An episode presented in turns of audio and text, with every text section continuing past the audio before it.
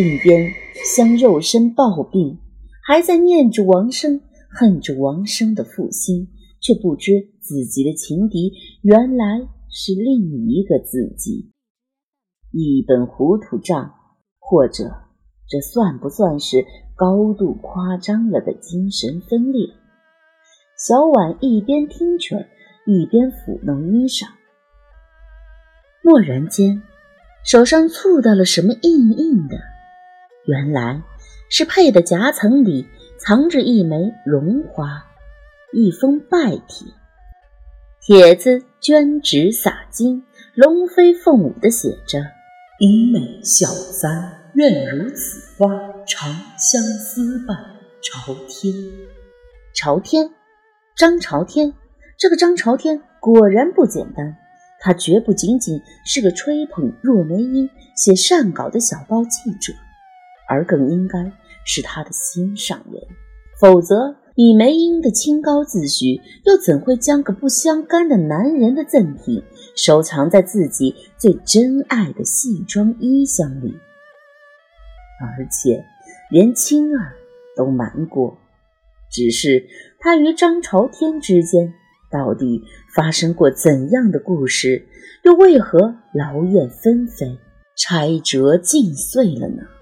那一枚精致的绒花让小婉觉得亲切，仿佛忽然间按准了时间的脉搏，瞬间飞回遥远的四十年代。要这样实在的物事，才让人感动。要这样细微的关怀，才最沁人心肺腑。透过古镜出没，他仿佛清楚地看见戏院的后台，那风光无限的所在。张朝天将一枚绒花轻轻簪在梅英的发髻，两人在镜中相视而笑，镜子记下了曾经的温柔。可是岁月把他们抹杀了，男婚女嫁，各行天涯，一点痕迹都不留下。不，有留下的，总有一些记忆是会留下的。就好比这枚绒花，小婉对着镜子，把它插在自己的发角，对着镜子端详着。忽然，她愣愣的。望着镜子，只觉身子僵硬，一动也不敢动。那镜子里，自己的身后还有一个人，一个女人。她穿着一套自己刚刚挂在架子上的通身秀丽领大襟的清代旗装，梳偏凤头，插着金步摇，是四郎探母里。铁镜公主的装扮，气度高华而身形怯弱，正忧伤而专注地看着自己，似乎不知道该不该上前招呼。小婉屏住呼吸，半晌，轻轻地说：“你来了。”女子在镜中点头，欲语还休。小婉缓缓转过身来，便同他正面相对了。看清楚了，反而松下一口气，不觉得那么可怕。只为那女子真是美，美的可以让人忘记她不是人，而是一只屈死的鬼。女鬼依恋地望着小婉身上的黄碰。脸容寂寂，半晌，悠悠地说：“这一件是我刚上戏时唱青衣的，在长坂坡里扮糜夫人，戏里有抓配一场，就是这件配抓配。”小婉只觉头皮一紧，大惊失色。抓配是戏行术语。长坂坡里，糜夫人路遇赵云，将怀中阿斗托孤好，投井自尽，赵云赶上一抓，人没救起，只抓到一件衣裳，戏里戏外，这件配的意义竟然都是死。啊，对不起，对不起。小婉将彩佩急急扯下，我不是要存心穿你的衣裳。女鬼恍若未闻，走向另一件云间小立领的满绣工装，低声回忆：“这一件是一九三九年，我已经成了角儿，在中国大戏院唱长生殿。”言罢，又指向旁边一件团花回纹。龙凤呈祥的工装，这件是彩楼配里王宝钏出场时的行头。那时候，王宝钏还是相府千金，身份尊贵。日月龙凤袄，山河地理裙。